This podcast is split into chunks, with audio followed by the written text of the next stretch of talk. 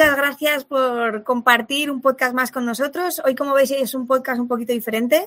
Hemos invitado a compis de la profesión que están empezando o que ya llevan, bueno, están a puntito de empezar o llevan un poquito de rodaje y tenemos algunas preguntas interesantes a nivel profesional que nos han hecho no solamente ellos, sino otras personas que también estaban interesadas y que por cualquier motivo eh, no han podido participar en el podcast. Eh, bueno, tenemos en el equipo, como siempre, a Miguel y a Celia. Yo soy Miriam, ¿vale? Y hoy nos, nos acompaña Nacho, nos acompaña Conchi, nos acompaña Olaf. Y vamos a ver si podemos, bueno, hacer preguntas, respuestas, resolver algunas dudas que creo que son interesantes. De hecho, bastante interesantes las, las dudas que nos han llegado. Mm, a nivel profesional, pues eso, cuando empiezas o cuando ya igual llevas eh, un tiempo rodando, pero hay, hay preguntas que te encantaría hacer a algún profesional y quizá o no encuentras el momento o no encuentras el profesional para poder hacérselo. Así que, bueno, pues aquí estamos entre todos un poco para poder eh, responder no solamente de parte de sentido animal, sino que creo que igual entre todos podemos eh, dinamizarlo y enriquecerlo mucho más que simplemente nosotros diciendo lo que hacemos, lo que pensamos y ya está. Aún así, Afortunadamente, Miguel Celia y yo tenemos nuestras diferencias, así que posiblemente demos distintas versiones o distintas formas de actuar en, distintos momentos. Eso es lo bueno del equipo. vale, fenomenal. Pues em, nada, si os parece, comenzamos con, con, algunas de las preguntas, ¿vale? Que nos han hecho aquí. Me decían, ¿cuáles consideráis que son las claves del éxito en una terapia? Así, para empezar despacito. ¿Vale? Bueno, Miguel, Celia, eh, ¿vosotros qué opináis? ¿Cómo, ¿Qué creéis que es aquello que te dice, lo estoy haciendo bien, he tenido éxito con esta terapia? Quitaros el mute porfi, ¿vale? Que os...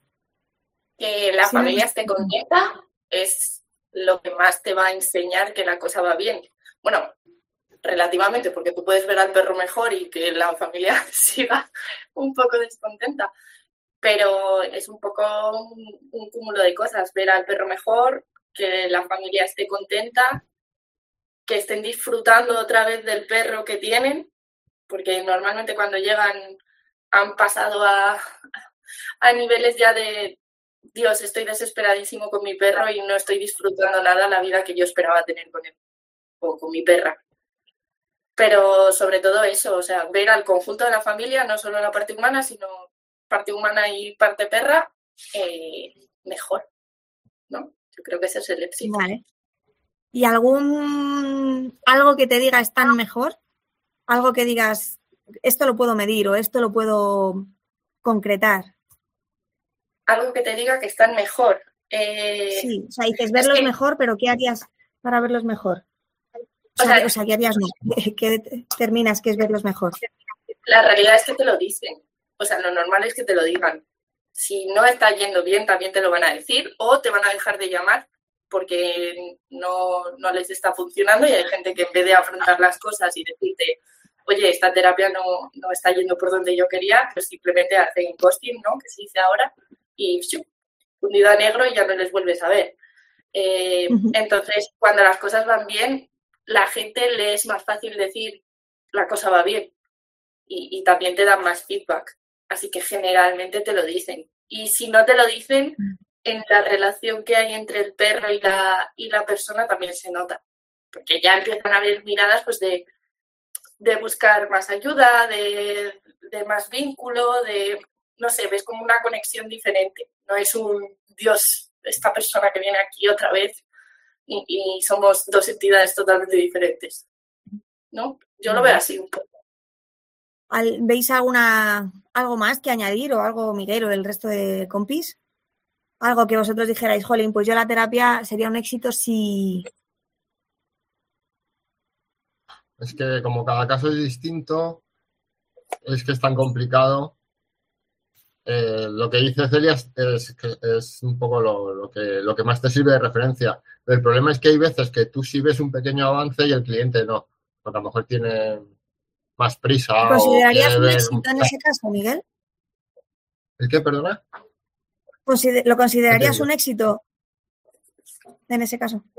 Eh, no, claro, porque Cuando no tú ves estoy que el perro está transmitiendo. bien, tú ves que el perrete está bien y, la familia no, pero el perro, el perro está bien, de verdad, pero a lo mejor te piden cosas que a lo mejor en un momento dado no, no vas a trabajar, no sé. Eh, por ejemplo, es que no quiero que, mm, voy a poner un ejemplo muy tonto que no se puede cumplir, ¿vale? es que no quiero que mi perro suelte pelo, ¿vale? Por no poner nada en concreto, pero no quiero que mi perro suelte pelo, vale, eso no te lo voy a trabajar porque los perros sueltan pelo, punto, ya está, ¿no? O no quiero que mi perro huela mal. Obviamente esto no es una modificación de conducta, pero es para no empezar a liarme con cosas de modificación de conducta, ¿no? Algo que tú sabes que es que no va, o sea, no, no te lo voy a cambiar porque es parte del perro. Si esto no te gusta, no tengas perrete, ¿no? O sea, vemos un poco eh, cómo lo planteo, ¿no? Algo que yo tú dices, es que yo esto no te lo voy a trabajar.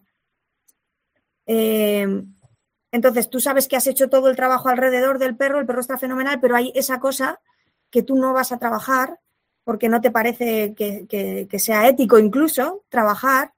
eh, y entonces la familia no está contenta. ¿Tú darías como éxito ese, ese caso? Eh, yo personalmente sí, porque o sea, me quedaría frustrado a lo mejor de no haber podido hacer entender a la familia que, que eso no hay que cambiarlo, que no, que no es necesario, que es incluso un fastidio para el perrete. Pero, pero bueno, o sea, hacemos todo lo posible por entendernos, con las familias, ¿no? Que, que, que es parte del trabajo.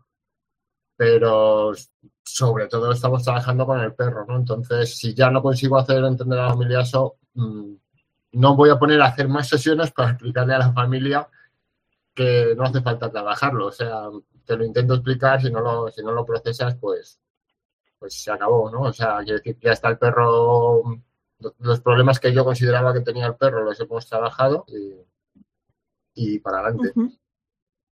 Vale, Conchi, estabas.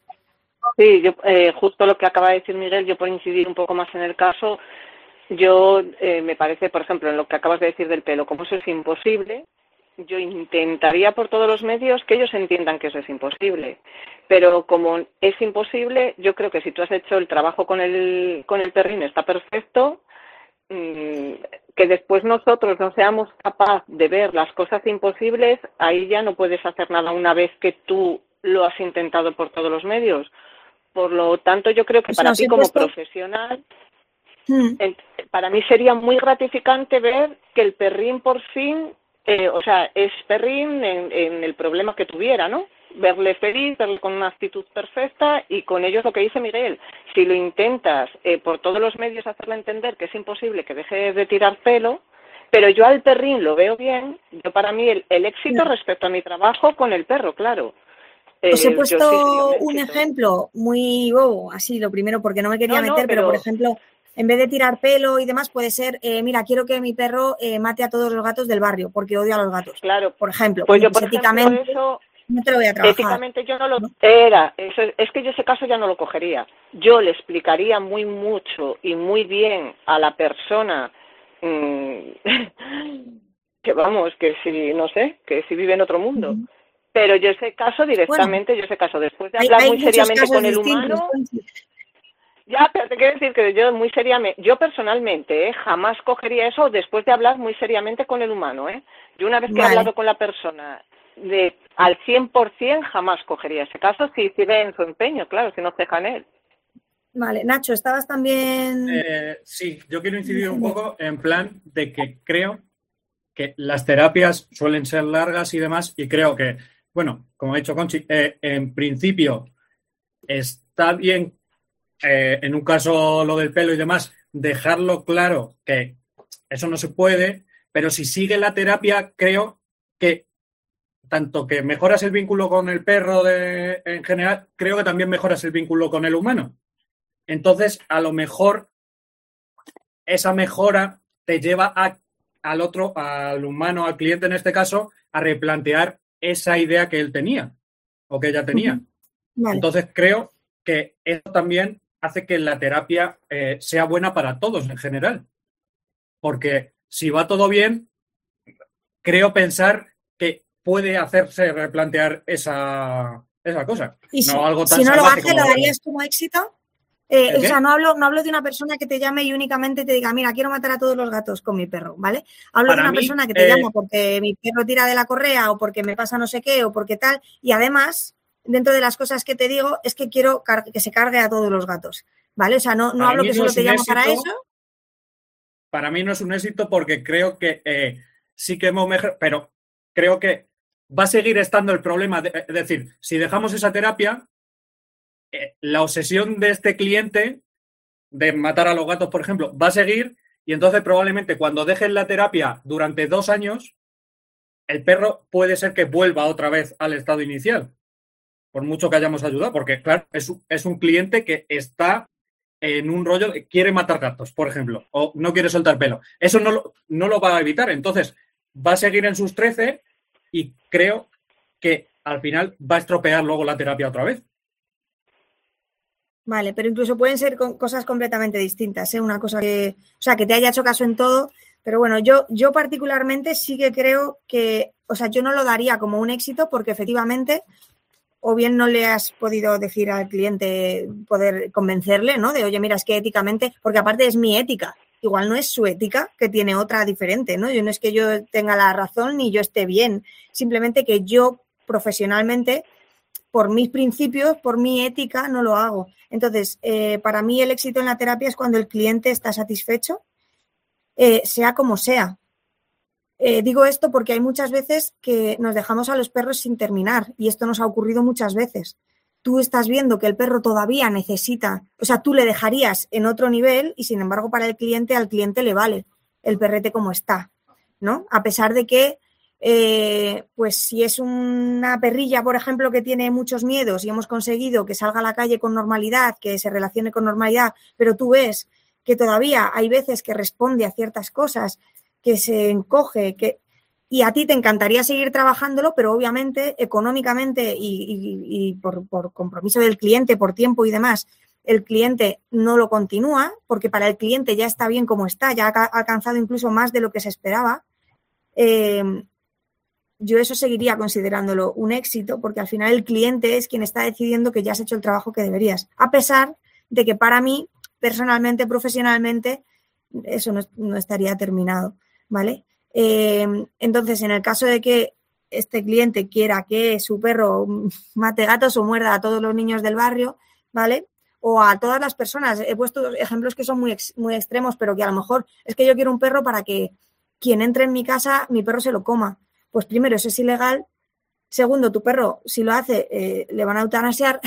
y tercero, eh, yo no te puedo trabajar, yo no puedo trabajar eh, porque, o sea, a perros en defensa, porque eso está muy regulado y no es legal que yo, por mucho que sepa cómo hacerlo, lo trabaje con tu perrete. Entonces, si a mí hay alguien que me está pidiendo, quiero que mi perro, o sea, quiero que trabajes a mi perro en defensa, aparte de otras cosas, y yo le trabajo las otras cosas, si no consigo eh, trabajarlo en defensa porque, o sea, posiblemente le derive, pero vamos, que eso ya tendrá que ser eh, quien sea que, o sea, si es a nivel deportivo o lo que sea, eso ya será otro problema de otro profesional porque yo no voy a hacerlo, yo no considero que sea un éxito, a pesar de que yo esté muy satisfecha con mi trabajo. ¿Vale? Yo particularmente. ¿Vale? Eh, en cierto modo, también es, estamos considerando por lo menos del modo en que yo trabajo. Un éxito eh, cuando tenemos al perro, eh, digamos, con el problema solucionado, ¿no? Aunque luego hables de lo de que tiene otro problema que es insolucionable o que no queremos y que el cliente no lo ve.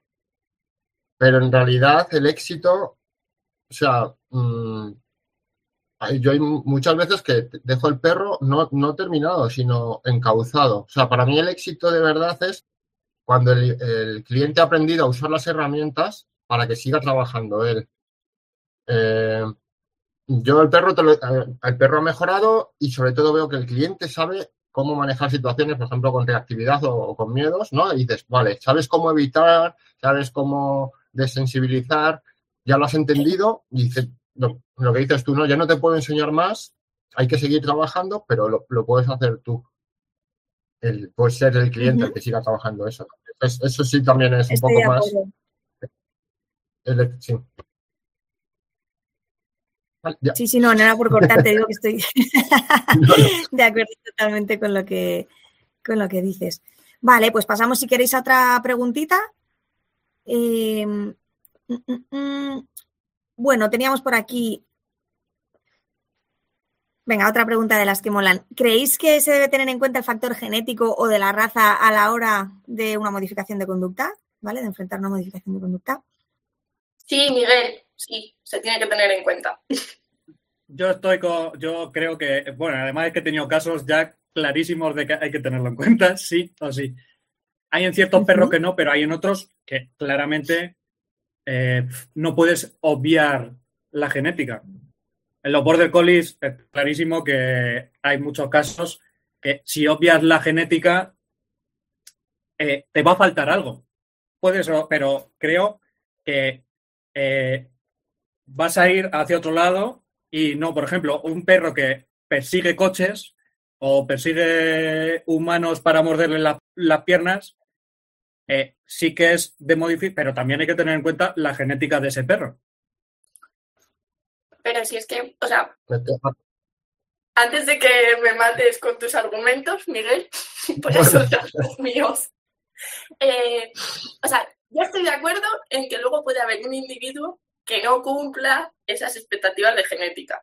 Pero hemos ido seleccionando perros con genética y con estas cosas para que hagan determinadas cosas. Y el ejemplo de los border collies es muy claro y además se ve muy, muy habitual, pero es que luego hay otros, por ejemplo, yo que sé, los mastines. Los mastines están seleccionados para guardar el, o sea, para proteger el territorio, para estar observando, para controlar, no sé qué. Entonces, ahí la genética está trabajando, está haciendo sus cositas, no podemos obviar eso. Los perros pequeños también ocurre que están, eh, están seleccionados en principio para hacer de aviso. Entonces son más propensos a ladrar. A mi manera de ver, creo, por lo que está estudiando de genética y demás. Miguel. Eh, sí, el problema es, eh, estáis hablando de comportamientos, ¿vale? Yo sí creo que, los perros eh, tengan ciertos comportamientos desde un punto de vista genético, el pastorear o el, o el avisar, pero si ese comportamiento está fuera de, fuera de control o como lo queráis llamar, es porque hay otro problema emocional, sensibilización a estímulos, lo que sea. Y en eso yo no creo que haya eh, una predisposición genética. O sea, no creo que haya perros que sean, que estén predispuestos a ser más reactivos que otros. Otra cosa es que ante una bicicleta un coli la quiera pastorear, un perro pequeño la quiera ladrar y un mastín la, yo que sé, la tira un mordiscazo, ¿no? Porque está de una zona territorial.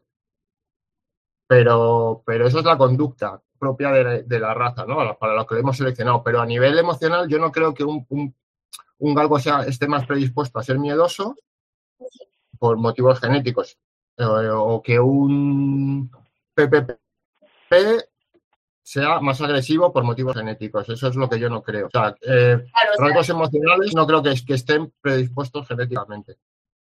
O sea, yo en eso estoy de acuerdo también. O sea, no porque tengas un EPP es más agresivo o porque tengas un, X es más.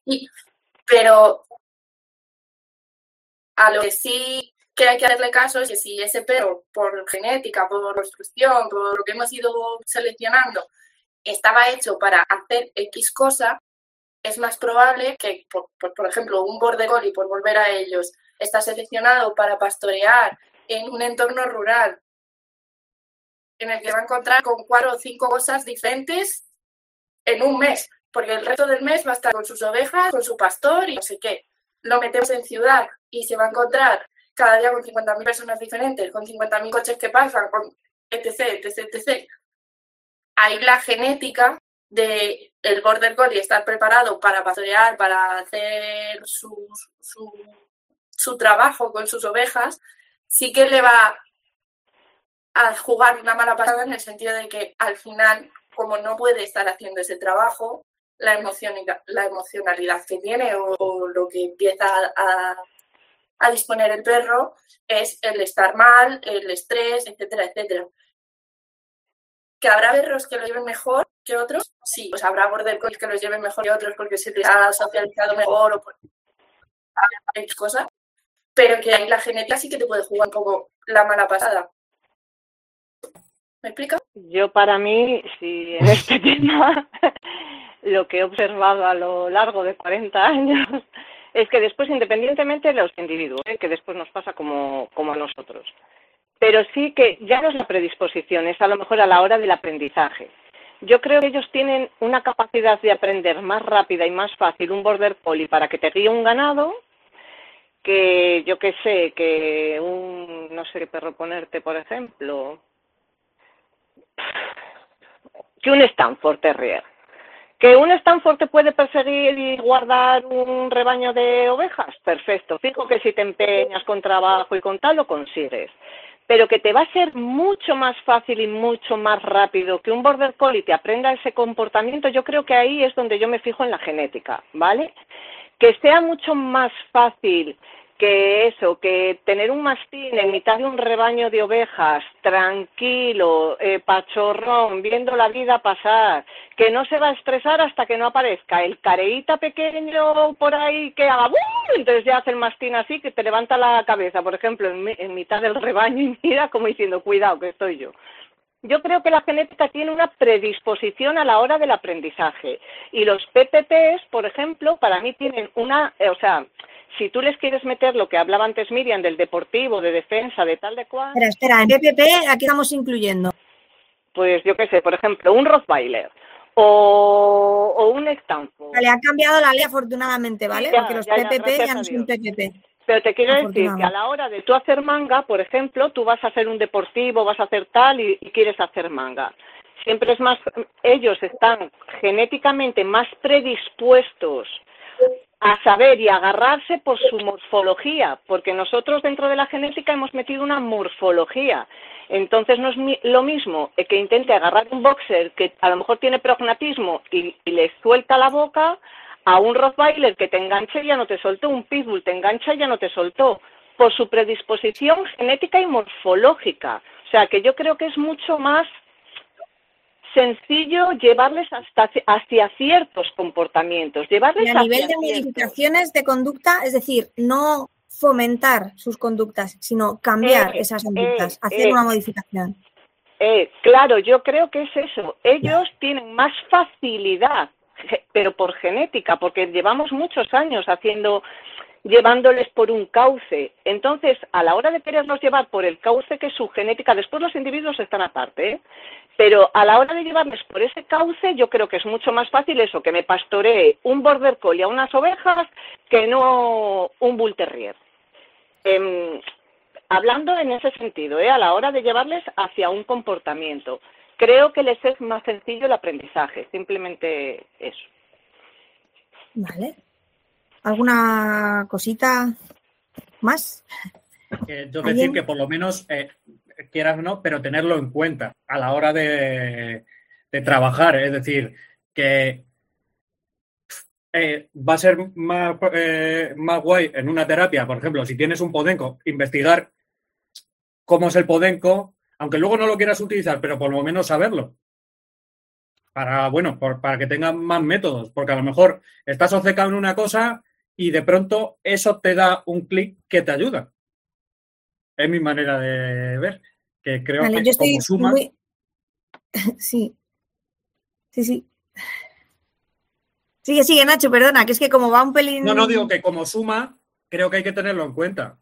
Porque es que es lo que te digo, te puedes obcecar en una cosa y de pronto que, eh, si por ejemplo, imagínate, somos una tabula rasa y no conocemos que los border collies hacen eso, y ni nos da por investigarlo pues estás tú haciendo desensibilización a los coches de una forma cuando no, es, no estás viendo que es que el perro tiene muy arraigado eso.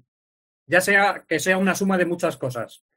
Pero eso lo tienes que tener en cuenta a la hora de trabajar, claro. Vale, cuidado también con eso, mm, digo yo, porque si tienes un chucho mil razas, ¿no? es decir, que a veces no sabes qué genética tiene y aunque no tengamos muy claro lo que tiene, tenemos que ver qué respuestas nos da a las cosas que decimos o a, cómo a, lo que le proponemos, ¿no? De todas formas, yo estoy muy de acuerdo con Celia eh, cuando los perretes están preparados para una cosa y les cambiamos completamente porque somos así y nos da igual, eh, digamos, un poco para qué está diseñado, porque suena muy feo, pero es lo que hacemos, ¿no? Con los perretes, da igual para lo que esté diseñada esa raza, eh, nosotros les llevamos a otro sitio que no tenga nada que ver con eso, o un border collie le dejamos de perro de sillón con un abuelo, o un, en fin, o sea, cosas que, que desde luego no, no, tienen esa predisposición, sí que podemos encontrar problemas de conducta y yo desde luego me fiaría mucho en eso para, para ver qué está pasando. Pero eh, creo, que, creo que eso lo hacemos todos. O sea, una cosa es la raza y otra cosa es el individuo que tengo delante. Entonces, vale, la raza me da unas pautas. Yo conozco varios perretes que no tienen nada que ver con su raza, nada que ver. Eh, y luego, por supuesto, tenemos a los chuchillos, tenemos a todos los perretes mestizos que, que vete tú a saber, que dices, mm, hace esto, puede, y, empiezas un poco a jugar, ¿no? Pero eh, creo que la, que la genética está marcada en, en muchos tipos de, comportami de comportamientos, sí. Eh, yo creo que sí. No sé, Miguel, si me rebates el, algo. El componente eh, que yo creo que casi influye más, no tanto la genética, sino la procedencia del perro, ¿vale? Pues estoy, yo nunca he tenido la suerte de trabajar con un border collie de un, cría, un criador de, de los que te valen 6.000 euros, pero sí que estamos trabajando con muchos perros de raza de los que valen 300 y 400 euros. Y ya sabemos el origen de, y la, y la selección genética que se ha hecho de esos perros, ¿vale? Más la, ¿cómo te diría? Eh, todo el proceso de socialización eh, neonatal y demás, que yo creo que influye muchísimo más, ¿vale? O sea, yo estoy seguro que si tú coges un border collie de, de estos de que están de un criador de preparado para deportivo, que está haciendo una camada al año como mucho, súper seleccionado, probablemente no tengan demasiados problemas de conducta con ese tipo de, con esos perros. Sin embargo, con el coli que se ha comprado aquí a alguien en, que ha visto en internet, en, eso sí que dan más, más problemas. Vale. Pero Miguel, porque, perdón, ya me voy a meter, pero terminamos, lo juro. Eh, pero porque ese perro de 6.000 euros que eh, trabaja, o sea, que hace competición o, o, que ya lo tienen destinado a una cosa, el que lo compra generalmente también lo busca para hacer. No hay esos problemas. El problema aquí es que se van a comprar a un pastor que lo ha dejado eh, porque le han salido seis y solo necesita dos, cogen los cuatro que llevan ahí viviendo con su madre dos, dos meses en medio del campo, sin socializar y sin nada. Bueno, socializados para la vida del campo, pero no para la vida en ciudad, y se lo traen en un chalet con dos hijos. Claro, por eso yo lo he visto con un Border Collie y con un Yorkshire. O sea, yo conozco Sí, sí, sí. casos de Yorkshire que se han encontrado perdidos por el campo y, y- y lo que quiero decir es que al final el problema de conducta que tiene el perro es el mismo, lo que pasa que lo- cada uno lo manifiesta de una manera. O sea, si, si me cambias de entorno, de un entorno rural a un entorno urbano, pues el collie mm, perseguirá todo lo que vaya un poco más rápido de 6 kilómetros por hora y el Yorkshire largará todo lo que se acerque a menos de 3 metros. Quiero decir, pero eso es a nivel conductual. Pero al final el problema es el mismo, el que ha habido de socialización. Y al final que vas a trabajar el mismo problema. A lo mejor cambias un poco el método, porque en unos casos estás trabajando en la aproximación de personas y en otro caso estás trabajando el paso de vehículos. Pero el problema en el fondo es el mismo, de, de- sensibilización. O sea, lo que quiero decir es, trabajas, las conductas que vas a, trabajar si, se, si son específicas a lo mejor de la raza, más o menos, aunque lo de reaccionar a, por ejemplo, a cosas en movimiento, yo no lo tengo tan asociado al pastoreo como al hecho de que puedas considerarlo un depredador, porque en condiciones de naturaleza, cualquier cosa que se te acerque rápido es que te viene a atacar, te viene a comer, pero eh, me, me he ido de mí mismo. en el fondo lo que quiero decir es eso, ¿no? Eh, Puedes adaptar un poco a las conductas que hacen, pero el problema es el, es el mismo y lo vas a trabajar casi igual, eh, bueno, relacionar los entornos que lo hacen reaccionar, pero, pero estás haciendo una desensibilización o un contracondicionamiento, lo que estés utilizando.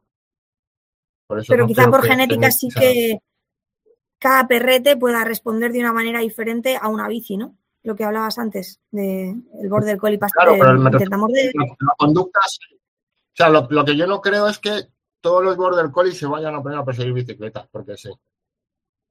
No, pero que tengan una predisposición a hacerlo. Creo que no. Yo creo que es, o sea, si hay un problema, la manera de, de, manifestarlo a lo mejor es eh, usando las conductas de, pastoreo. Pero porque hay un problema. O sea, no, es, no creo que esté genéticamente predispuesto a tener un problema. Eh, sí es probable que genéticamente a lo mejor esté predispuesto a ser un perro más activo, o hay perros que son unos vagonetas y hay perros que, ¿sabes? Tienes un Bull Terrier y el tío pasea tranquilamente. Pero a lo mejor, si nunca le has presentado una bici, probablemente también reaccione al paso de una bici. creo. Eh, o sea, que, esté más predispuesto a reaccionar de esa manera eh, teniendo un problema. Me refiero, eso genéticamente te indica, ¿no? El, o sea, tú estás más predispuesto a reaccionar así que otro perrete que genéticamente esté más predispuesto a reaccionar eh, ladrando o a reaccionar mordiendo. sí, exactamente. La conducta que, con lo que lo manifiestas, sí, sí que creo que cada raza a lo mejor lo hace de una manera. Entonces estamos de acuerdo, ahí Sí, pero, creo, que es muy importante que la gente sepa que, porque su perro sea de una raza tiene un, carácter y no estoy no estoy de acuerdo en eso, ¿no? La gente que, Influyen muchas cosas. Sobre todo con los, influyen muchos factores. Los galgos son muy miedosos. Yo he visto unos galgos que son unos macarras y uno, ¿sabes? porque han socializado la ciudad y han tenido la socialización que han tenido y, es todo menos miedoso. O galgos súper Lo que pasa es que efectivamente, eh, efectivamente los galgos están diseñados para ir, cazar, correr, ¿no? Es en campo y efectivamente hay o sea, se considera que los galgos, así a nivel social, son miedosos porque les tenemos como les tenemos, sin correr, en ciudad, atados, ¿no? Muchos con doble correa, porque si encima vienen de prote, ¿para qué contar? Entonces es como, Entonces los perros son miedosos, los galgos son miedosos. Y bueno, no, no es que lo sean. Genéticamente, efectivamente, genéticamente no es que sean miedosos. A mí me parece que la explicación de Celia, mm, o sea, estoy, me ha convencido mucho, estoy muy de acuerdo con ella. ¿Sabes? De, ¿no si le cambias de su de, de donde debería estar, eh, todos, o sea, a nosotros mismos nos ponen en medio de la selva, bueno, yo estaría contenta, pero posiblemente estemos mucho más estresados que, vamos a decir, que a las afueras de Madrid. Pero ¿y no crees que ayudaría saber la genética a la hora de, bueno, luego cada persona hará lo que quiera, pero a la hora de coger perros, de acoger perros o lo que sea, ayudaría mucho saber que un border collie, si te lo llevas. Yo tengo aquí unos señores que tienen 80 años con un border collie. El border collie está, pues, pues eso. Eh, ayudaría mucho a no llevar a sitios tan diferentes ciertas razas. Total. Las características generales de la raza, sí. No, yo no estoy tan de acuerdo con eso. Sino, no tanto por el entorno, sino por, por las necesidades de trabajo de cada perro. O sea, yo creo que un border collie puede ser muy feliz en una ciudad. Eh, si te sacas al parque, te pones a hacer deportivo con él, le, haces eh, trabajar, que es lo que le gusta, ¿no? Eh, ¿no? creo que sea, si no está pastoreando ovejas, el collie ya no, no va, te va a dar problemas. Yo no creo que sea así. Claro, yo no me refiero a eso, Miguel. Me refiero a, en plan, tipo de persona, tipo de perro. Claro que no se van a ir al campo a, darle posiblemente una vida muy activa, ¿no? O al campo o a hacer deportivo, ¿no? Eso mismo, eso, eso mismo. Mm. A no ser que el abuelo sea el claro, este, de 90 años que hace unas maratones que alucinas. Pero yo ahí estoy de acuerdo. Yo hay muchas veces, yo me acuerdo una vez eh, concreta que me venía una mujer con un crío de 15 años que querían un bull terrier a toda costa, que nunca habían tenido perro, que nunca habían tenido nada yo les dije que como primer perro no me parecía lo más razonable, les estuve haciendo algunas preguntas a ver si tenían algo de idea de algo, como primera raza, primer perro, primer todo, no me parecía lo, lo mejor, lo más asequible. Hay muchos perrines y los mestizos para mí, yo por ejemplo estoy enamorada de los mestizos me parecen súper versátiles. Y yo creo que son súper versátiles cuanto más mestizos son por las millones de razas que tienen mezcladas. El mestizo más mestizo de los mestizos son listos como ardillas. No sé, tienen un, un punto, no sé si llamarlo listos, si llamarlo inteligencia, si. No sabría decir la palabra, pero es que tienen unas cualidades. Ahí también discrepo yo un poco. Que, parece que, luego los mestizos son la creme de la creme y depende. No, no, no, no, para mí no, por eso, porque para mí son como mucho más simples. Fíjate, a mí me parece todo lo contrario. Yo, todos los perros de raza que tengo, en general, ¿eh? yo hablo en general, después tengo casos particulares. Claro, yo es que, o sea, a mí las generalidades me cuestan mucho, Conchi, eh, porque por eso te lo digo. A mí particularmente. Claro, pero es eso, yo tengo casos particulares, pero yo te digo que son mucho más divertidos, me dan muchísimo más juego. Los mestizos, habitualmente, ¿eh? Los mestizos, y es eso, cuanto más mestizos son que tú le miras y dices, Dios, pero tú, ¿cómo es tu genética? A ver, ¿de dónde vienes?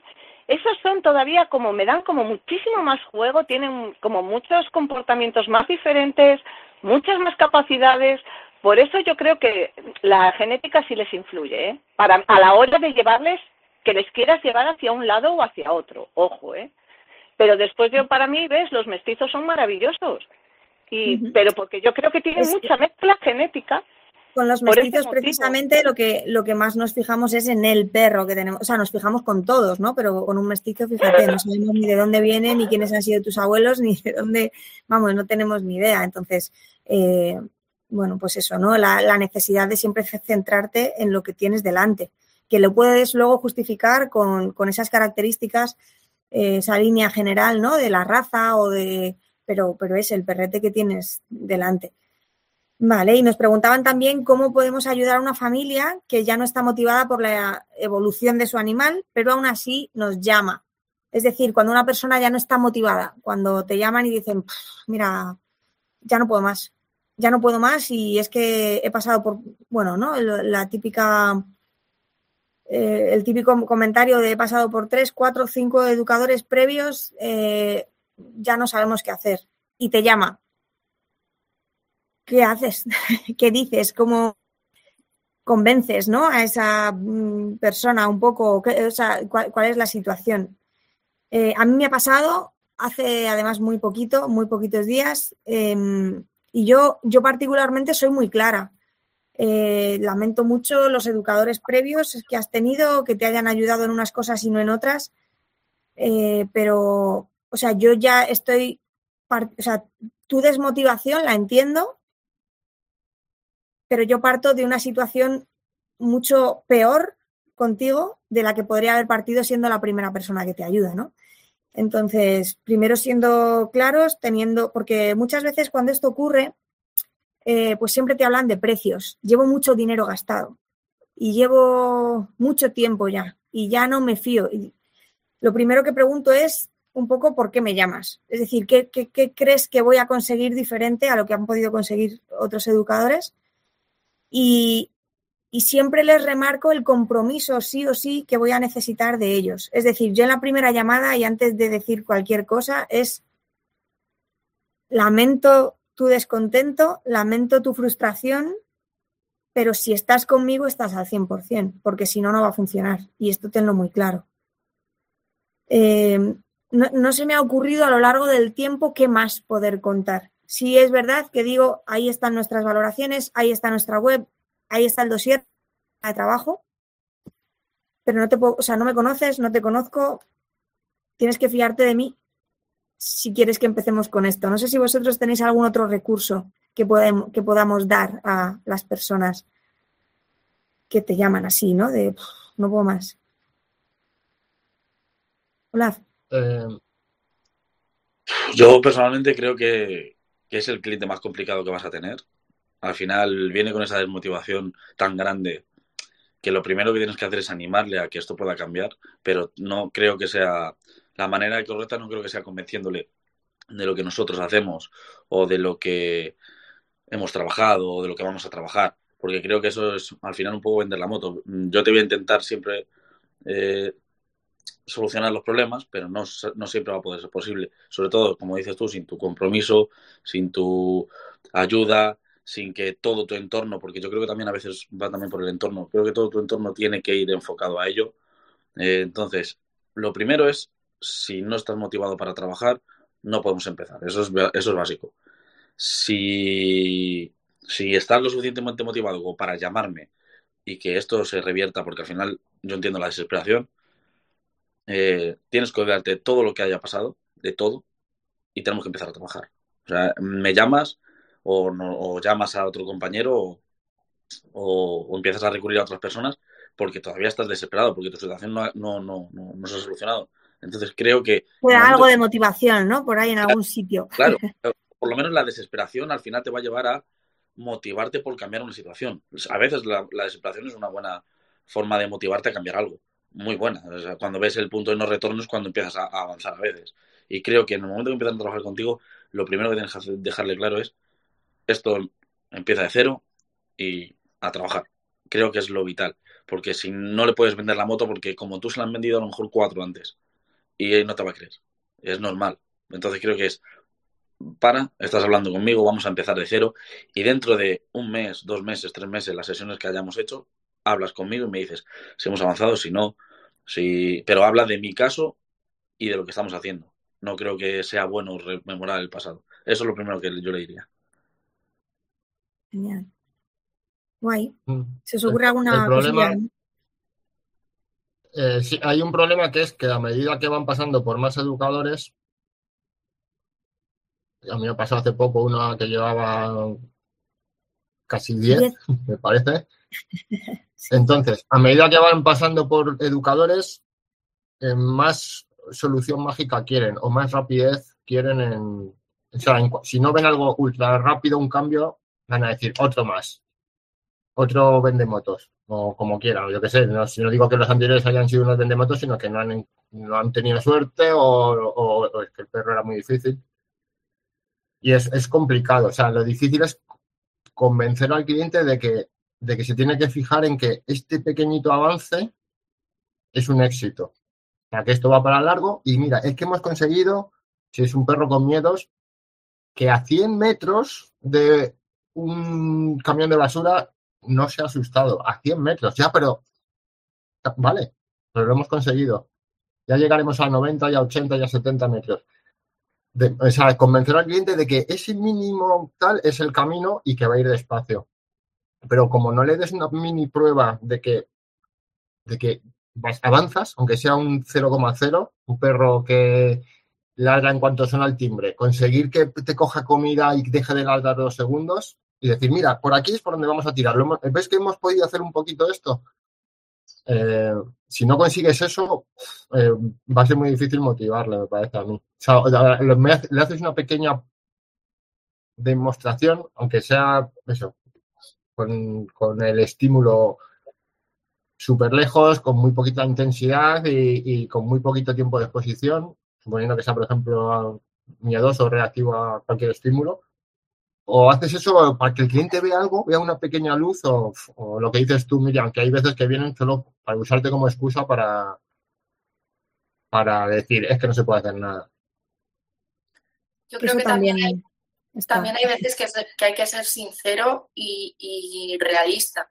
Quiero decir, hay gente que viene con un perro que es que, que, es que no va a ser sociable.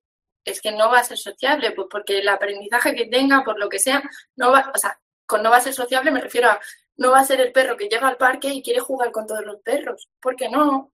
Porque tiene seis años, porque eh, ya ha tenido muchos episodios, porque además no le gusta y él es feliz a lo mejor relacionándose con dos o tres, cuatro perros que conoce y con los otros no necesita estar relacionándose todo el rato. Entonces, hay veces también que hay que rebajar las expectativas del cliente y llevarle a una realidad de mira, tu perro a lo mejor no es ese perro que tú tienes en la cabeza que va a ir al parque y se va a llevar súper bien con todos. Vamos a trabajar para que cuando pase cerca de un perro no se le tire al cuello para que no se acerque y puedas disfrutar de, pasear con tu perro. Pero a lo mejor no es ese perro que, quiere saludar a todos los perros y relacionarse, ¿no? Y yo creo que ser consciente de eso también está bien. Poner al cliente un poco en el, en el, pues lo que dices, ¿no? Rebajar expectativas, ponerle en su sitio de. Lo que pasa que hay veces que efectivamente creo que esta, este tipo, este perfil, ¿no? De cliente, eh, mi sensación es que a veces ya quiere lo mínimo. Es como ya no, o sea, ya con que mi perro no me muerda, ¿no? O con que mi perro no se tire a cualquiera que pase por ahí. Eh, y quizá la dificultad también cuando, sobre todo cuando han pasado por diferentes educadores, ¿vale? Porque si no es raro que te llame alguien diciendo, ya no puedo más. Si no puedes más, pues vamos a empezar a cambiar las cosas, ¿no? Pero si ya lo he intentado y ya no puedo, sobre todo cuando han pasado por distintos tipos de, de educadores, ¿no? De, pues más tradicionales o de repente en positivo, pero solo te enseño a sentarte, tumbarte y no sé qué. O sea, como que no ha cuadrado bien. En el momento en el que tú propones al cliente también eh, algo que le hace recordar a alguno de los anteriores, tienes que explicar muy bien el por qué lo estás haciendo, ¿no? Creo que lo tenemos que explicar siempre, pero mucho más cuando, cuando los clientes están como muy bajitos. Entonces, no sé qué pensáis de hacer un plan de hacerle un plan al cliente por escrito, quizá. Nosotros siempre en las primeras sesiones enviamos un, eh, un documento, ¿no? Para decirle por dónde vamos, pero a lo mejor algo que sea como mucho más palpable. Lo que dices, Miguel, de este, este va a ser el poquito que avancemos, pero lo vamos a avanzar. Y cuando avancemos esto, vamos a ir más allá. Eh, ponerles como muy claro que los, los pasos muy cortitos, muy chiquititos, que se van a ir dando para que pueda Mm, como, o saber que, es real, ¿no? Que, hay realidad y que no porque yo te voy a trabajar con tu perro que haga una permanencia en sentado, eso significa que le esté trabajando el sentado. Estoy trabajando que pase un perro por delante a 10 metros. Lo que pasa que necesito que se siente y se quede quieto, ¿no? Por ejemplo. Entonces, quizás hacerle un plan para que si hay algo que te recuerde a algo que han hecho anteriormente, primero que lo que decías también, Miguel, de no tienen por qué estar mal. Si es que el problema es también cuánto tiempo has dado a los al resto de educadores, ¿no? Porque si llevas, bueno, en el caso de este último que teníamos, eh, si llevas 10 educadores, ¿cuántos años llevas trabajando con tu perro? ¿No? O sea, ¿qué has, has estado? ¿10 meses? No has dado tiempo a que nada cuaje. ¿10 días? ¿10 años? ¿10 qué? ¿Cuánto tiempo has dado a cada uno de los educadores? ¿no? Que esto a veces eh, creo que no tenemos esa varita mágica, creo, seguro, yo no tengo la varita mágica. Y hay veces que nos podemos equivocar, pero para eso somos profesionales, para saber esto que estamos planteando no funciona. Vamos a cambiarlo por aquí o vamos a cambiarlo por allá, ¿no? Y eso quizá es también difícil. Eh, por un lado, que cuando les suena otra cosa ya mm, tienen esa reticencia, entonces quizá el hacer un plan visual, o depende del cliente, ¿no? Pero como para que lo tenga muy claro hacia dónde vamos o qué estamos haciendo. ¿Os parece o no queréis planes? Eh, que hablen los nuevos un poco, ¿no? Yo, mi opinión es que entre todos habéis dado con, con, lo que yo pienso más o menos. Yo creo que un poco de los cuatro de que habéis hablado, a mí me parece estupendo. Vamos, no tengo nada que decir porque es verdad, son las soluciones dependiendo de cómo sea. Tirar un poquitín más por aquí, otro poquitín más por allí pero sí, motivar un poco, intentar motivar un poco al cliente, claro, ver que su perrín, pues es eso, a lo mejor tiene expectativas que no, pero si no, intentar que haga algo, aunque sea eso, muy chiquitillo, para que digas, mira, ves, como si, si podéis, y crearles un vínculo otra vez, intentar reforzarles ese vínculo, con cualquier cosita chiquinina que le puedas esbozar una sonrisa como la del primer día cuando lo cogió con toda la ilusión, yo creo que habéis dicho, para mí entre todos lo, no tengo nada que apuntar. Yo tengo una duda, voy a ser el abogado, que no sé si a personas así algo tan chiquitín les llega a crear. Por eso lo del plan, ¿no? Por eso yo pensaba lo de un plan, porque, porque tienes que ver que vamos hacia alguna dirección, que no es eh, o sea, ser, muy claros, ¿no? Con el cliente. Habría que dejárselo claro del principio. Porque si no, tú de pronto en la terapia le dices, mira, hemos hecho esto y, te va a decir, muy bien. Se va a quedar con la cara de. hemos estado una hora para 10 centímetros, ¿no? Los 5 metros que le faltan, ¿qué hacemos? ¿no? Es, Pues a lo mejor se echa a llorar. el hombre, en plan, o la mujer. Vale, Por eso chicos, voy a... entre todos habéis dado todo. Para mí, por eso que entre todos, yo creo que vamos, no hay más que hablar con todos. Vale, fenomenal. Vamos a incluir a, a Eli, ¿vale? Una compi que no se ha podido, espera, la voy a admitir por aquí, que no se ha podido incorporar hasta ahora y, y continuamos.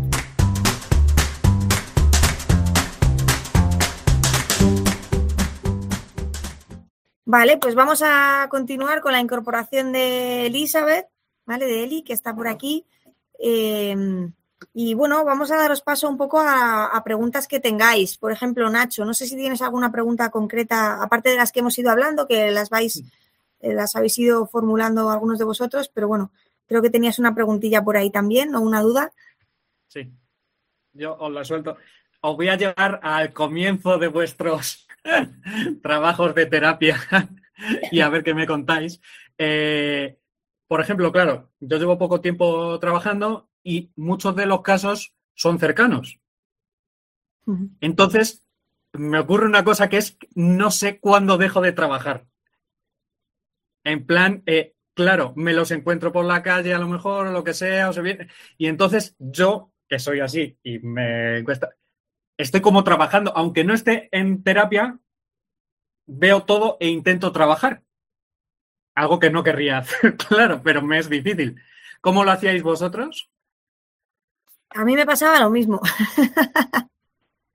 A mí me eh, Al principio cuesta mucho ponerte una venda en los ojos y decir, ya está, he dejado de trabajar. Es algo, es una profesión muy apasionante, es muy vocacional, con lo cual cuando te lo encuentras tienes la necesidad de decir, pero no hagas esto, que es que te he dicho que no lo hagas, ¿no? O no tires así, o, o fíjate que... Entonces, eh, vete lo más rápido posible, te diría. Sí. eh, es, es, difícil. Eh, luego llega un momento, y de hecho me hace gracia porque algunos de vosotros haciendo prácticas y demás nos habéis dicho, pero es que fíjate que esta persona en la clase estaba haciendo no sé qué. Y os hemos respondido muchas veces ya, pero tiene tanta información y estamos trabajando tantas cosas que no se puede trabajar todo a la vez, ¿no? Entonces, incluso dentro de nuestras clases, trabajando con nuestros clientes, en el momento que estás ahí para trabajar eso, hay cosas que tienes que decir, me voy a olvidar de esto, ya se lo comentaré la semana que viene, porque ya no puedo, o sea, ya no puedo, ya no, ya no puedo darle más información. Pues esta es un poco la sensación, ¿no? ¿Lo ves? Hasta luego, hasta luego. y, y, ya está. Eh, yo, yo ese sería mi consejo, que pases lo más rápido posible eh, y que intentes eh, separarlo, porque efectivamente si no estás trabajando 24 horas y lo ves en la tele y en la tele estás, pero ¿cómo están diciendo que está tranquilo si el perro está bostezando? Si, o sea, al final llegas, es un cúmulo de, de estímulos perrunos en tu vida y, y, es difícil, pues eso, parar. No sé cómo lo habéis hecho el resto, cómo lo hacéis. Yo, por ejemplo, en mi alrededor y por aquí evito decir que soy educadora canina. Igual pierdo cuatro clientes, pero gano en vida, también te lo digo. Porque es que, o sea, si vas por el parque o por el campo y con el que te cruzas y te dice, es que no sé qué, no sé cuántos, y tú dices, mmm, no es eso, no es eso, y, y, y, empiezas ahí a soltar lo que tú le dirías, lo primero, ni me ha preguntado y al final no vamos a llegar a ningún acuerdo. Y lo segundo, yo lo voy a, voy a pasar ahí un mal rato por estar contándoselo para que luego el señor haga lo que le dé la gana, se vaya y yo encima me quede con el rum rum de, es que claro, es que tendría que hacer porque no sé qué, porque no sé cuántos. Y si encima luego me lo vuelvo a encontrar, le voy a preguntar que qué tal, que no sé qué, que no sé cuántos. Entonces, no, llega un momento que tienes que decir, mira, ya está, no estoy trabajando, estoy paseando con mi perro y soy una persona normal que no sabe nada de perros y que si me dices, ay, mira cómo le gusta no sé qué, jaja, sí, ya está, me voy. Pero Celia, una cosilla, te estoy hablando de tus comienzos, no, es decir, de cuando no tenías un cúmulo de clientes pues en mis comienzos eh, me pasaba, por ejemplo, con mis amigos, que yo veía mismo, cosas eso mismo. Y, y, y, les daba el consejo. Y el consejo era cogido así y tirado a la basura. Y entonces dije, pues igual no doy más consejos. Gratis. Consejos no pedidos. Eh, claro.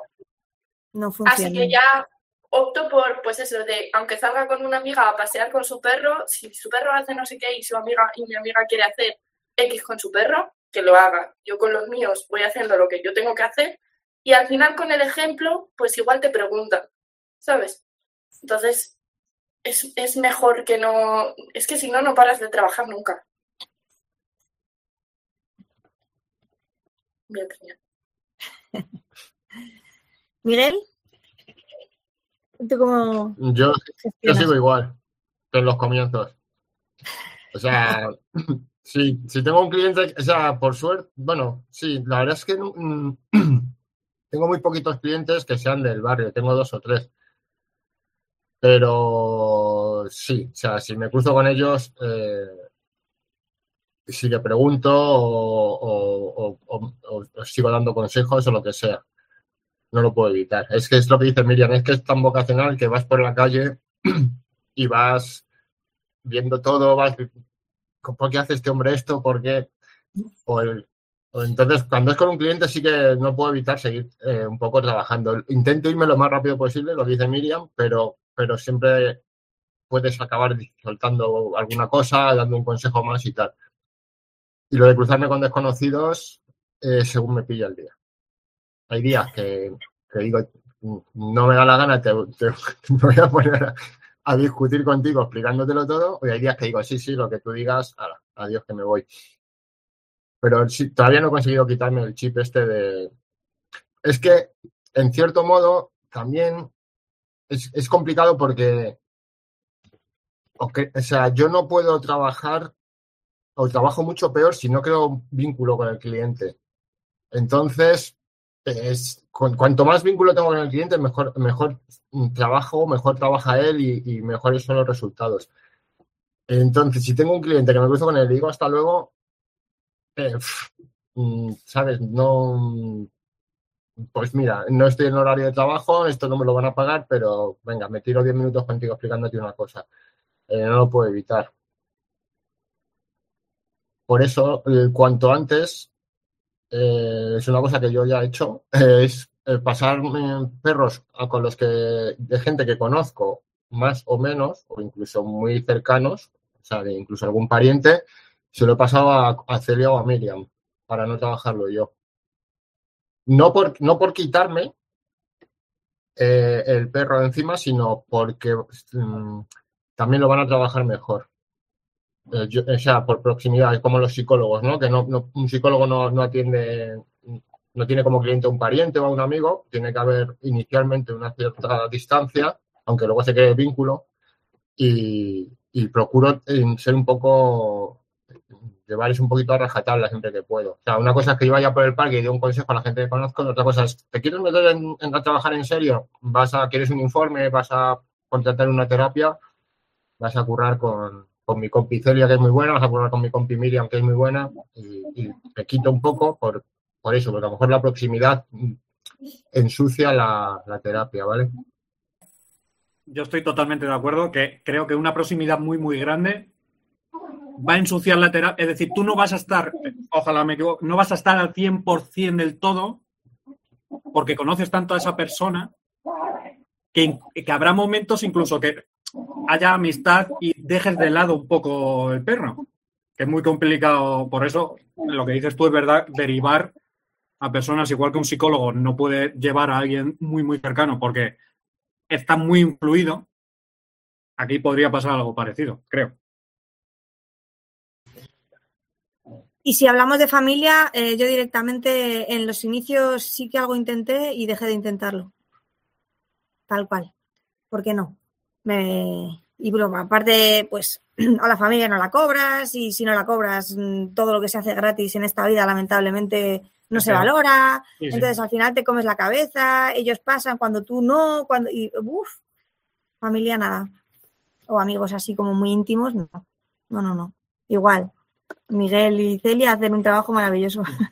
A mí me dijo una cosa Celia un día que estaba con ella que me gustó, que es porque le pregunté que cuánto tenía que cobrar al principio. Y me dijo, no puedes poner un precio muy alto, pero no puedes poner tampoco un precio muy bajo porque no te van a tener en cuenta.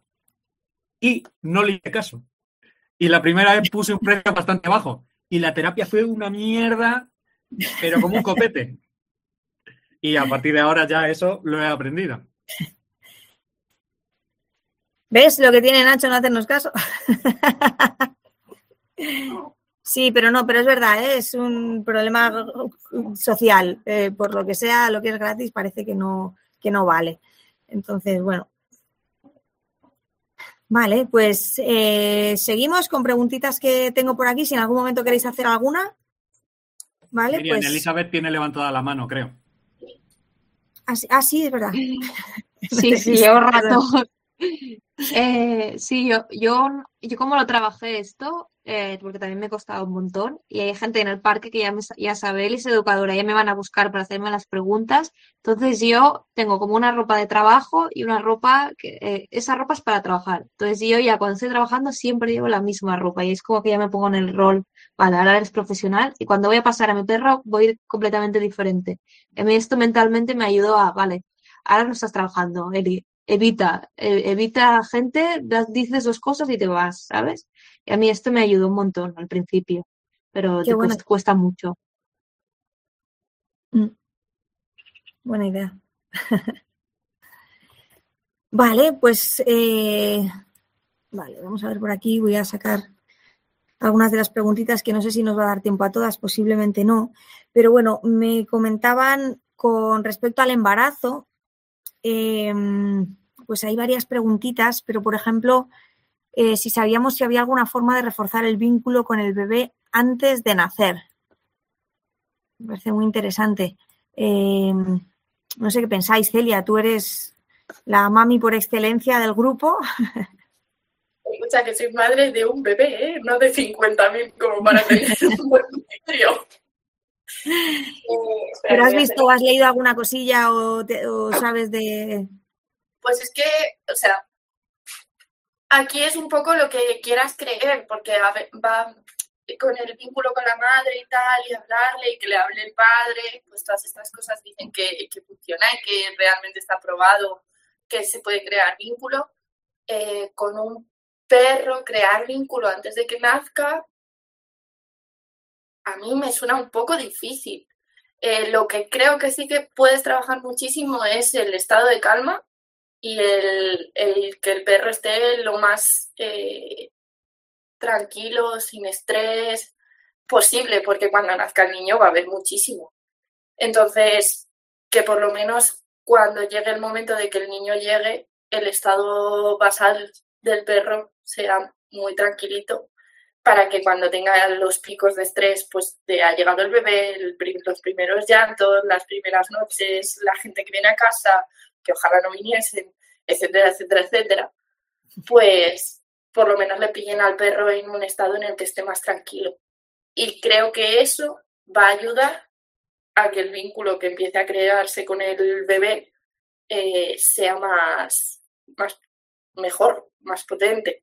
Eh, también te digo que el vínculo que tienen con un bebé recién nacido, mm, no sé si se puede llamar vínculo, si, si realmente, porque no interactúan con el bebé, o sea, le pueden oler, el bebé puede estar ahí, pero no están haciendo una interacción. O sea, al final es un poco un objeto que huele distinto, que, que porque es que al principio ni se mueven, que huele distinto, que llora y que provoca cosas en los humanos que me rodean, ¿no? Pero no tanto un, un voy a configurar un vínculo, si prácticamente el bebé no lo puede crear con nadie más que su madre, ya cuesta con el padre. Eh, yo creo que, que lo ideal es que esté más relajado para propiciar un futuro vínculo. Nos comentaban también hace poquito en el blog de Sentido Animal, eh, bueno, la preocupación de una mamá porque su perrete, una vez que ella se había quedado embarazada, eh, no quería nada con ella. Nada es nada. O sea, no se acercaba, ya no la chupaba, que normalmente sí que lo hacía. eh, se marchaba a otra habitación y se quedaba tumbado en otra habitación cuando normalmente eh, pues podía estar en el sofá o lo que sea, ¿no? Eh, yo también me pregunto un poco, o sea, todo ese cambio hormonal que tiene la mamá y, y que es muy difícil mantener una vida igual a la que tenías. por lógica, ¿no? Pues al final hay preparativos, hay cosas, hay cambios, que si la habitación, que, o sea, hay otras cosas eh, en juego. Eh, pero quizá es enseñarle también, ¿no? Lo que decías un poco, Celia, ese cambio hormonal tan fuerte, esos olores distintos que tiene también la mamá, eh, enseñarle al perrete a tener esa estabilidad, esa, esa calma, ¿no? Es, vale, están pasando cosas, están cambiando cosas, pero, pero vamos a intentar llevarlo lo mejor posible en cuanto a calma se refiere, ¿no? Y en cuanto a mm, rutina, si puede llamarse, ¿no? Vamos a seguir con las rutinas, o sea, vamos a hacérselo fácil al perrete para que el cambio no sea, boom, de la noche a la mañana y, y, todo raro, todo raro. Justo. O sea, es que ya de por sí, por mucho que lo quieras hacer bien, es, es muchísimo cambio para ti. Pues imagínate para el perro, ¿no? Entonces, eh, lo mínimo que puedes hacer es intentar que antes de que llegue esté todo bien o, lo máximo bien posible y al principio del nacimiento del bebé es, supervivencia, básicamente. O sea, a ver, con cabeza, ¿vale? Pero quiere decir que no puedes estar haciendo lo mismo que estabas haciendo antes, si es que no se puede, o sea, va a haber un proceso de adaptación para ti y para el perro. Y cuanto antes lo asumas y antes empieces a trabajar en ese proceso de adaptación, mejor. Porque el, intentar que todo siga igual es que es inviable. ¿Y cómo lo trabajarías, Celia? Tú imagínate eh, que tiene una reactividad alta hacia tu bebé. Pero alta te quiero decir que va por él, que vamos, que se lo quiere comer. ¿Cómo lo trabajarías?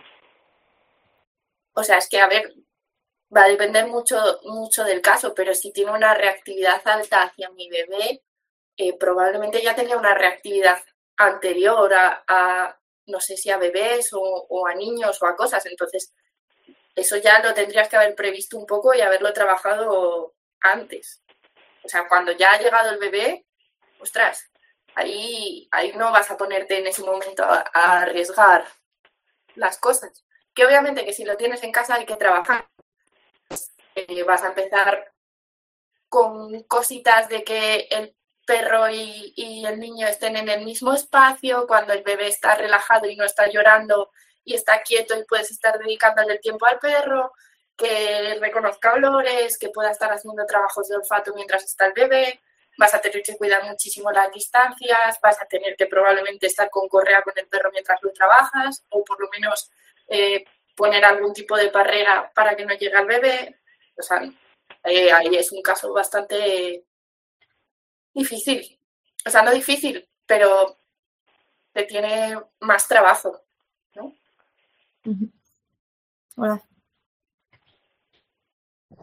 Personalmente yo he vivido un caso muy parecido, muy cercano además, pero totalmente diferente, justo lo que, lo que decía Celia.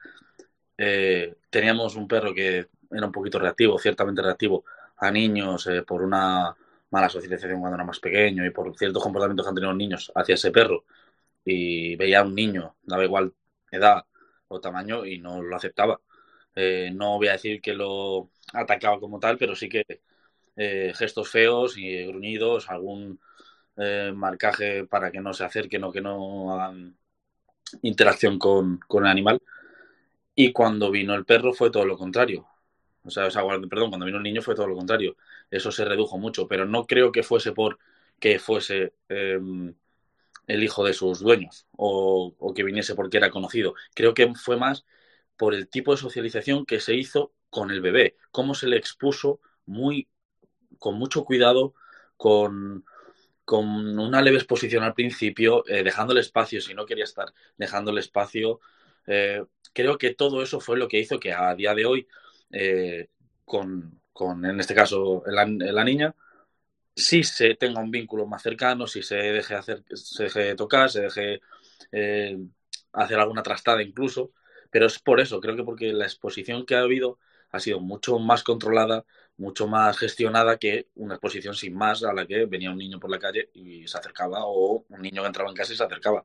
Creo que quizá eh, la manera de enfocarlo, la manera de trabajarlo mm, tenga más que ver en cómo, en si es familia o no es familia, si es un vínculo o si no es un vínculo. Creo que es cierto que por olores creo que sí pueden conocer que está ese, ese niño es cercano porque lo tienen continuamente ese olor al lado, pero creo que va más en función de la exposición que tú le has hecho. No creo que sea en función de eh, mira, es el hijo de mis dueños. O no creo que tengan, de, hecho es que no creo que comprendan exactamente qué es lo que ha pasado desde que apareció hasta que hasta que apareció el niño. O sea, me, ese proceso, de repente viene un día unos cambios hormonales, como ha dicho, como habéis dicho vosotros, y de repente aparece un niño. Entonces, creo que eso es muy complicado de. ¿Ellos lo entienden? Sí. Pero creo que es complicado de exponer o de hacer un vínculo desde esa primera. Creo que es más bien la exposición que tú, tú le hayas hecho eh, al niño durante los primeros meses. Yo creo que sí, eh, Olaf. Yo creo que sí pueden entender que ha habido un proceso de embarazo y que ha habido un bebé ahí. Otra cosa es que efectivamente cuente más eh, la socialización y la exposición, ¿no? El cómo se ha presentado a que me da igual de quién sea hijo, ¿no? Pero yo creo que sí que pueden tener ese, o sea, pueden, pueden hacer esa relación. yo creo que sí. No sé cómo lo veis vosotros, pero vamos, yo creo que, es bastante factible que puedan entender que, después de ese proceso ha venido el bebé y que y el olor también, y, porque el olor es diferente, obviamente, eh, el olor del bebé al olor del embarazo en sí, ¿no? Pero creo que sí que pueden hacer una buena relación. De hecho, el bebé eh, posiblemente esté impregnado de un montón de, vamos, posiblemente no, eh, lo está, ¿no? De, bacterias, en fin, por el parto y todo esto, de la propia mamá. Entonces yo creo que sí que sí que podrían, pero es verdad que me da igual, o sea, de hecho tenemos tenemos casos, ¿no? Que te llaman y te dicen es que el perro no acepta al bebé, por mucho que me quiera a mí, mi bebé a mi bebé no lo quiere. Entonces ya, bueno, ¿cuál ha sido el proceso, ¿no? De, socialización y de presentación de, del peque. La pregunta, Miriam, que te hacían a ti en el blog, eh, ¿Sabes cómo acabó una vez que nació el bebé? Ese perro que rehuía de ella, ni idea. No, la hicieron hace poquitos días, de hecho está contestado en uno de los artículos eh, que tiene que ver con el embarazo y todavía no han respondido. Entonces, porque bueno, les dimos ciertas pautas, les comentamos y demás y todavía no sabemos si han tenido el bebé o no. Es que yo por, por mi trabajo, para los que no me conozcáis, yo soy peluquera, ¿vale? De canina desde hace 13 años y me habré enfrentado, no sé, a un docena y media, dos docenas de clientas con bebés, que en la mayoría de esas 20 personas, 20 mujeres embarazadas, eh, eh, todos los perros siempre han estado muy pegados a ellas, muy encima de sus barrigas, eh, muy acochados, ellas se tumban, ellos se ponen en la barriguina, escuchan, están siempre súper pendientes, como que las protegen mucho más, pero tengo un par de casos que uno es como el que tú has dicho ahora mismo, el que acabas de describir, Miriam, que el bebé nació y es el que es muy reactivo, que, le, que vamos, es imposible. De hecho, el perrín está en casa de su madre, están intentando, pues eso, el bebé ahora tendrá un añito y ya empieza a aceptarlo un poco más a base de mucha paciencia, de mucho tal. Pero muy, muy, muy reactivo. Y es que ese perrín en concreto no podía, o sea, de estar con su dueña genial a quedarse embarazada y lo que tú acabas de decir ahora mismo. O sea, es que se separó de ella totalmente. Y otro que no era ese caso tan brutal, simplemente pasaba de ella, o sea, sí, tenía que salir, salía, o sea, su relación se enfrió un poco. Después con el bebé era igual, pasaba de él. O sea, ni frío ni caliente, el niño estaba allí, a mí déjame en paz pero sí que los que han tenido en el embarazo un vínculo de estar muy encima de ellas, que han sido la mayoría, gracias a Dios, no, han tenido problemas porque es un poco doloroso. ¿eh? Yo te lo digo porque mi clienta está la que el perro es muy reactivo, lo ha pasado fatal, porque por ese tema hormonal, depresión postparto y tal, que ha podido tener más que encima el perrín con ese problema, llorado lo inllorable, porque creía que le daba algo a la pobre mujer es bastante doloroso ver cómo tu hijo y, tu perro no, no, los puedes tener a los dos juntos cuando te hacen tanta falta. Yo he tenido clientas que están dando el pecho en un brazo al, bebé y tiene la foto del otro brazo al perrín, los, los tres allí. Dice, es que, ¿y qué hago? Digo, pues nada, oye, si tú ves que el perrín está desparasitado, está limpio, está vacunado, está todo, pues si tú eres feliz con, dándole el pecho a tu bebé en un brazo y con tu perrillo porque es un Yorkshire chiquitín en el otro y sois felices los tres, pues a mí me parece estupendo. Y entonces... Julia, no sé si tenías... Ah, perdona. No, no, que entonces que sí que a lo mejor, a lo mejor los perritos que están así, que escuchan el latido del corazón del bebé durante tantos meses y tal, yo sí que creo que pueden llegar a relacionar después el nacimiento con que ese bichillo estaba ahí dentro. O sea, fíjate, yo lo tiro más por, por nariz, mm, pero bueno, no lo sé. Eh, tampoco soy muy experta en eso, pero tiro más de. Pero bueno, puede ser. Celia, eh, creo que sé por dónde vas a ir. Estás en mute.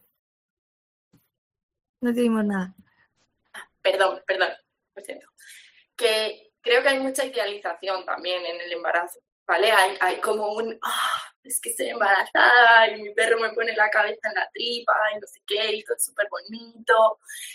Y a veces también es que estás más rato en el sofá y tu perro, como estás más rato en el sofá, se tumba a tu lado y normalmente te ponía la cabeza en, la pierna y ahora pues tienes una tripa enorme y entonces pues, se lo pone en la tripa. ¿Vale? Y luego hay mucho vídeo en internet y muchas cosas preciosas que, que, jolín, yo tengo una foto preciosa con mi perra en la tripa y lo siento, lo voy a confesar, la perra no estaba así. Yo estaba trabajando con ella con comida que se pusiese así para la foto porque quedaba precioso, pero la perra no estaba así. ¿sabes? Y con esto, pues muchos vídeos, muchas fotos, muchas cosas que al final estás idealizando un momento porque te apetece y porque queda precioso, pero que, luego hay una explicación detrás que tampoco es tanto, ¿sabes? Yo creo que muchas veces es eso, que tú estás más, eh, pues, estás más tranquila, tienes más tiempo para estar en casa, más tiempo para estar con ellos, además se lo dedicas porque como luego va a venir el bebé, jo, pobrecitos, entonces voy a dedicarles tiempo a ellos, entonces al final se crea ahí un cúmulo de, de, factores que, que, parece que es por el hecho de estar embarazada, y no digo que no sea por eso, pero creo que también hay otras cosas. Sí, que a veces también muchas mujeres cuando no les ocurre, incluso entran en, ¿no? En la depresión esa de mi perro no. Y entonces ya también generan otra actitud con el PRT. Con lo cual luego ya para el bebé ya es otro rollo, porque ya es, no, pero es que no, a mí mi perro no me acepta. A todas las mujeres embarazadas le acepta y les encantan los bebés, pero mi perro no. Con lo cual también, ¿no? Habría que ver cuánta parte tiene eh, el comportamiento de tu perrillo con tu comportamiento previo. O sea, sí que eso es muy interesante. Luego hay una parte también de lo que tú decías de nariz, que esto estaría guay si tuviésemos a Mary por aquí, que pues todo el tema hormonal de cuando las perras también están pues preñadas y ya tienen, pues están a punto de, de parir y cosas de estas, no quieren a nadie cerca. Quieren estar ellas, quieren estar tranquilas y como se acerca algún perro o se acerca algún perro a los cachorros, te vas a llevar el gruñido de tu vida y vete de aquí pues yo creo que también el, cóctel hormonal que ellos perciben, habrá perros que sean más sensibles a ese cóctel y digan, vale, pues tú tu espacio, yo el mío y ya hablamos cuando, cuando pase esto. Vale, vamos con una preguntita más. No sé si hay alguna por ahí que queráis hacer para que más o menos estemos en tiempo. O si no, tiro tiro de las que tengo. Me preguntaban, por ejemplo, jo, es que hay varias todavía. Vale, Eli, ¿qué te viste? Esta vez yo tengo una, una, pregunta. Eh, en perros que tienen una, una comunicación como ofensiva hacia, hacia otros perros, por ejemplo, estoy trabajando con uno que ya solo eh, ver perros, el tío ya enseña los dientes, aunque el perro no haya hecho nada o los tenga súper a distancia, y es como que lo ha hecho siempre. Entonces, además de trabajar la comunicación con otros perros, ¿hay alguna otra forma de trabajar eh, comunicación canina? No sé si me he explicado. Eh, o sea, yo, bueno, respondo yo, ahora respondéis, ¿vale? Vosotros, compis. Te entiendo, es decir, yo trabajaría la comunicación, a ver cómo te lo digo, que lo tengo en la cabeza, yo trabajaría la comunicación canina pero no trabajaría directamente la comunicación canina. En ese sentido, trabajaría el que el PRT pudiera desensibilizarse a los otros perros, hacer una buena socialización y creo que la comunicación suya cambiará cuando cambie lo de dentro. No es tanto el, si, te entiendo bien un poco tu pregunta, em, el hecho de cómo trabajar la comunicación canina en un perro no es tan sencilla. se puede trabajar y se puede reforzar y tú puedes reforzar artificialmente ciertas, ciertos gestos, ¿no? O cierta comunicación que tenga el perrete y voy a ponerlo un poco así, cruzar un poco los dedos para que el perro entienda que al hacer esas señales la respuesta del otro perro es otra. es decir, eso se puede hacer.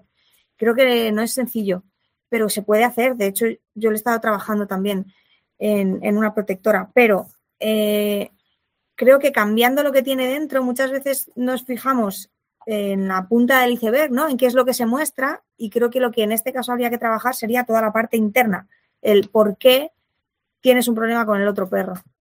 Yo lo enfocaría así. No sé, Miguel, si estás por ahí, o Celia, eh, por ejemplo, bueno, el resto de compis, yo los dos que son con los dos que tiro siempre, ¿vale? Pero, pero si lo veis de otra manera.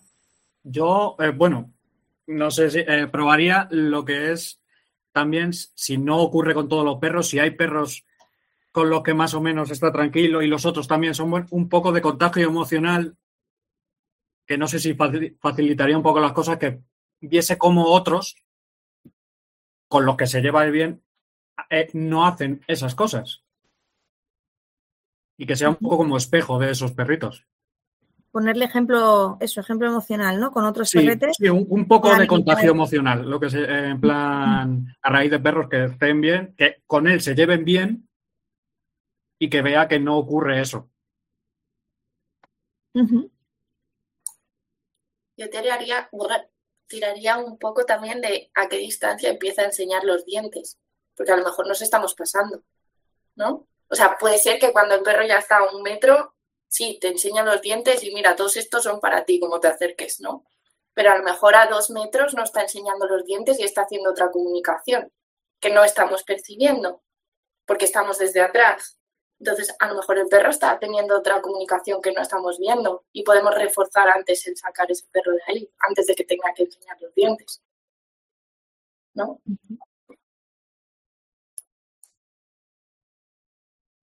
¿Más ideas para Eli?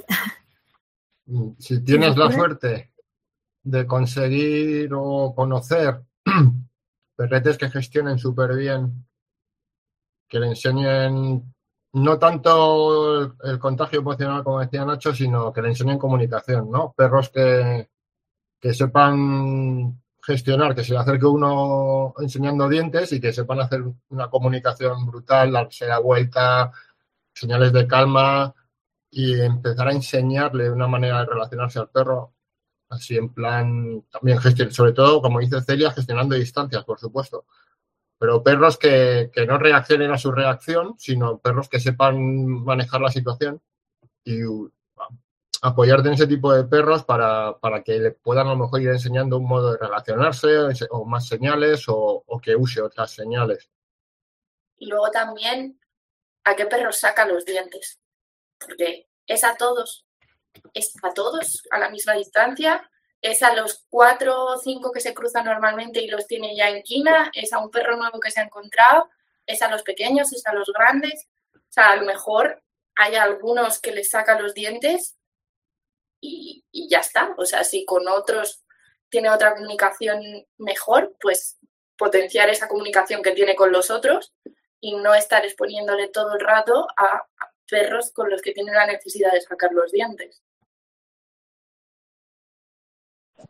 apuntando un poco más a lo de Celia, que, estoy muy de acuerdo con eso, ya no solo lo que haya, se haya producido con otros perros anteriores, sino a veces lo que el propio dueño le ha expresado a su perro eh, cuando se ha acercado a otro. Hay, hay dueños perdón, que cuando venían a otro perro, como no sabían exactamente cómo, se iba, cómo iba a reaccionar, un mal tirón de correa, un mal gesto, o nos vamos, o nos... Y todo eso creo que también negativa, o sea, negativiza mucho eh, esas, esa, esa gestión con otros perros. Y lo mismo, lo que ahora es enseño los dientes a todos los perros, al principio era no hago nada, pero mi dueño se pone nervioso o mi dueño tira de la correa o mi dueño, que eso ha pasado, bueno, yo por lo menos lo, lo he conocido, eh, ver a un perro y de repente tirar de la correa, girar al perro, me voy de aquí. Entonces el perro cuando ve a otro perro entiende que es algo negativo, que se va a ir, que le van a tirar de la correa, entonces ya empieza a dar señales para que no, te, no des un paso más. No des un paso más porque cada vez que das un paso más me pasa algo a mí. Creo que a veces también eh, tenemos que ver eso como ha sido expuesto al principio.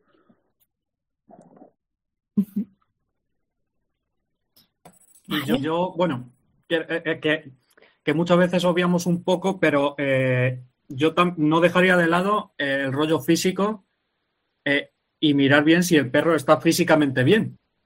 Porque hay veces que un dolor o, algo eh, lleva a ciertas conductas que no, que son, pues esto, eh, reactividad o lo que sea. Entonces, eh, creo que el dolor muchas veces eh, puede ser también causa. No te digo que en este caso sea, pero que no tendría que dejarse tampoco de lado. Mirar eso.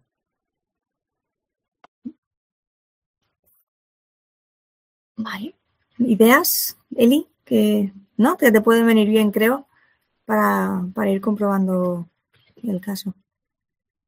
Fenomenal. Pues chicos, chicas, eh, se nos acaba el tiempo. Tenemos todavía por ahí preguntas, la verdad, bastante chulas. Así que por mi parte, bueno, pues haremos otro podcast para poder ir respondiéndolas, al cual estáis invitados, ¿vale? Invitadas, si os apetece, estaremos bueno, yo personalmente encantada de poder volver a estar un ratito con vosotros. Me ha parecido, bueno, no sé cómo os lo habéis pasado, y a mí yo he estado súper a gusto y me ha parecido muy enriquecedor. Creo que cualquier persona que nos pueda ver por ahí, pues a lo mejor, bueno, particulares y profesionales, eh, han podido sacar cositas interesantes. Yo, desde luego, las he sacado. ¿Vale? Así que eh, nada, lo dicho, en otro podcast vamos a continuar con las preguntas, ¿vale? Y de algunas más por ahí que sé que nos tenían que llegar, así que pues supongo que periódicamente podemos ir haciendo esto y, y contándolo al mundo a través de sentido animal. Muchas gracias. No sé si os queda alguna cosita ahí que se os quede por comentar o algo que queráis contar. Sí que mira, yo quería comentar sobre lo otro que ha dicho Elizabeth, que por ejemplo, voy a poner un ejemplo gráfico. Hay perros que por lo de las glándulas anales suelen tener problemas de relación con otros perros a la hora de oler el culo. Y, eso pensamos que es mucho de, en plan, de algo de conducta, pero muchas veces está lo físico ahí. Es decir, por el dolor que tienen en la glándula. Entonces, por eso comentaba muchas veces eh, que luego sí, trabajar eh, un rollo más conductual y demás, pero no hay que dejar eso de lado. Y yo que me lo paso muy bien. Gracias, Nacho. Genial, pues nada, lo dicho, que tengáis buen fin de semana y, que nos vemos, estamos en contacto. Gracias por todo. Chao. Hasta luego. Un abrazo, chao.